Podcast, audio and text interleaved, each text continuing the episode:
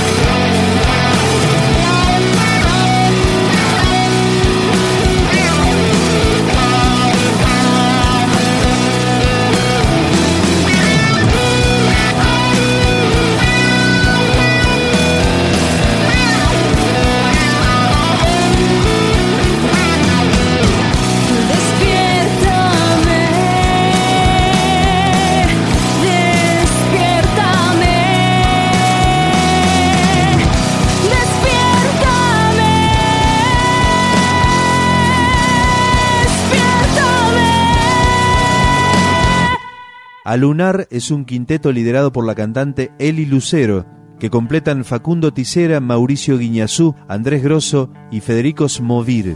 Este trabajo fue producido por César Andino de Cabezones y esta canción se llama Naciente, es la que le dio el título al disco, Alunar.